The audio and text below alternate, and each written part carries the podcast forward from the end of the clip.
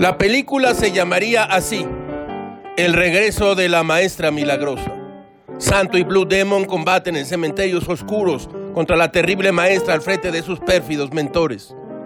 Dirán la misa, pero durante una gira de trabajo en Puebla, el Bester Gordillo dijo, hoy tenemos que ir a la pelea, tenemos que ir al rescate de lo que es nuestro. ¿Y para qué lo vamos a rescatar? Para que en un lapso rápido hagamos las transformaciones y ustedes se pongan en la palestra del lugar que les toca, pero no hay más tiempo.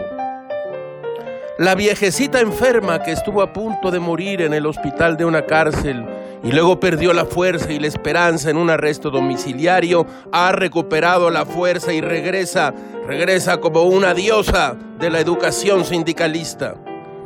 La lógica de la maestra Gordillo es lo más parecido que haya un taladro neumático. Escuchen ustedes, nosotros tenemos la conciencia, nosotros tenemos la convicción, nosotros tenemos los ideales, tenemos lo más importante, la voluntad de darles la pelea y la vamos a ganar porque no hay de otra.